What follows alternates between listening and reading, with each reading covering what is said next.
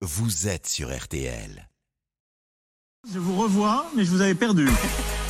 C'est la qui France avec euh, notre Belge Alex Vizorek. Effectivement, voici votre viso-conférence. Alors pendant 4 minutes, ou presque, tout est permis euh, sur l'antenne de RTL. C'est ce qui nous inquiète chaque soir. On ne sait pas ce qui est écrit sur les papiers qu'Alex Vizorek nous transmet en, en studio. Nous lui laissons la main maintenant. Vous vouliez commencer, Alex, euh, par un avis, puisque vous vous improvisez euh, roi en géopolitique depuis le début de la semaine, qu'on attendait tous sur le déplacement d'Emmanuel Macron au Proche-Orient. Et cet avis, ce n'est pas le mien. C'est l'avis qu'on attend, ça me semble évident, c'est celui de Yannick Jadot. Euh, sorte de boussole, de phare dans mes réflexions géopolitiques internationales. Euh, et moi, Yannou, il a dit, je cite, il a salué la parole fort utile d'Emmanuel Macron. Yannick Jadot qui nous prouve donc une fois de plus son engagement écologique puisqu'il essaye de se recycler lui-même dans le gouvernement en cas de remaniement à venir. Écologie, justement, Alex, avec cette étude sur l'éco-anxiété, 8 Français sur 10 se disent inquiets face au changement climatique. Et oui, l'éco-anxiété, cette phobie dont n'est clairement pas atteint Christophe Béchu, hein, notre ministre de la mèche au pétrolane. Euh, ça veut dire que 4 Français sur 5 euh, sont, bah, c'est 8 sur 10, enfin, dans ce studio, vous voyez, 4 sur 5 euh, sont atteints d'éco-anxiété, le cinquième étant Cyprien. Oh, C'est pas faux. Euh, alors évidemment, contre euh, l'éco-anxiété, le contenu des rapports du GIEC n'aide pas. Euh, ces rapports sont extrêmement déprimants et à la fin, on se sent complètement impuissant. Hein, ce qui n'est pas sans rappeler à certaines de mes ex des rapports avec moi. Mais voilà. Revenons à la politique avec Éric Zemmour qui a perdu le procès qu'il avait intenté à son ancien éditeur Albin Michel. Et il devra donc, alors que c'est lui qui a lancé le procès, verser 40 000 euros à Albin Michel. C'est pas compliqué à ce stade. Éric Zemmour a remporté autant de procès euh, que d'élections. Et mais courage, courage, parce que c'est vrai qu'il est dans une mauvaise spirale. Il perd ses procès, il perd ses élections, il perd ses cheveux. Il est tellement doué pour perdre, il est à deux doigts d'être recruté par l'Olympique lyonnais. qui a toujours pas gagné un match en Ligue 1, on le précise. Euh, justice à présent, le braqueur multirécidiviste Redouane Faïd a été condamné à 15 ans de réclusion criminelle pour son évasion de la prison de Réau, c'était en 2018. Et oui, bilan, sa peine a été prolongée jusqu'en 2060, ce qui signifie qu'il sera libéré à l'âge de 88 ans.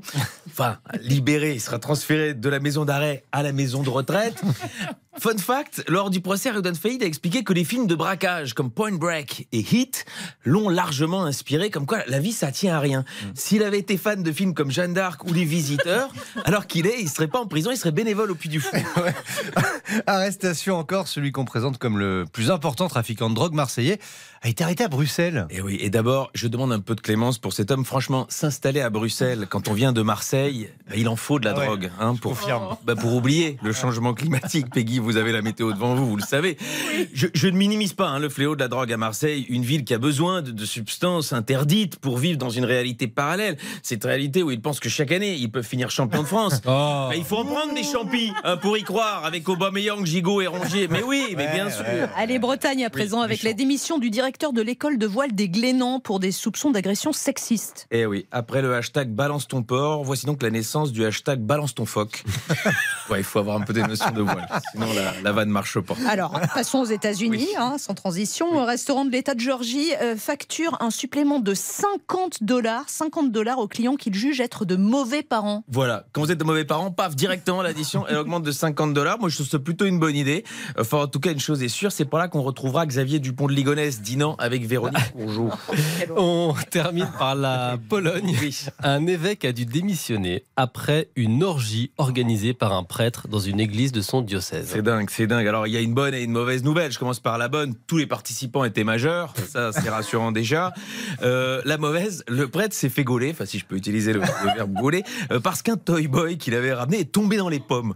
Euh, ce qui prouve que, quoi qu'on dise, l'église catholique est encore vigoureuse. Alors, à quoi ça ressemble une orgie dans une église catholique? C'est parti, je fais le prêtre. Ah non Venez tous, mes apôtres de la luxure, on va pêcher ensemble. Et pour ça, j'ai disposé du lubrifiant dans le bénitier et du poppers dans Alors, si vous aimez les pratiques SM, il y a tout ce qu'il faut, sauf les clous et le marteau. La dernière fois, il y en a un qui a trouvé marrant de déconner avec la croix. Ça fait 2000 ans qu'il pense, libre. Pour le reste, amusez-vous. Je demanderai juste en cas d'orgasme de ne pas crier « Oh mon Dieu !» que J'aimerais autant qu'il soit pas au courant.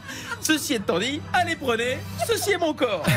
Alors des problèmes, vous aurez. Ah là là, merci beaucoup frère Alex. De rien. Alex, vous restez euh, évidemment en studio RTL. Bonsoir, c'est jusqu'à 20h avec le sourire, avec toute la bande.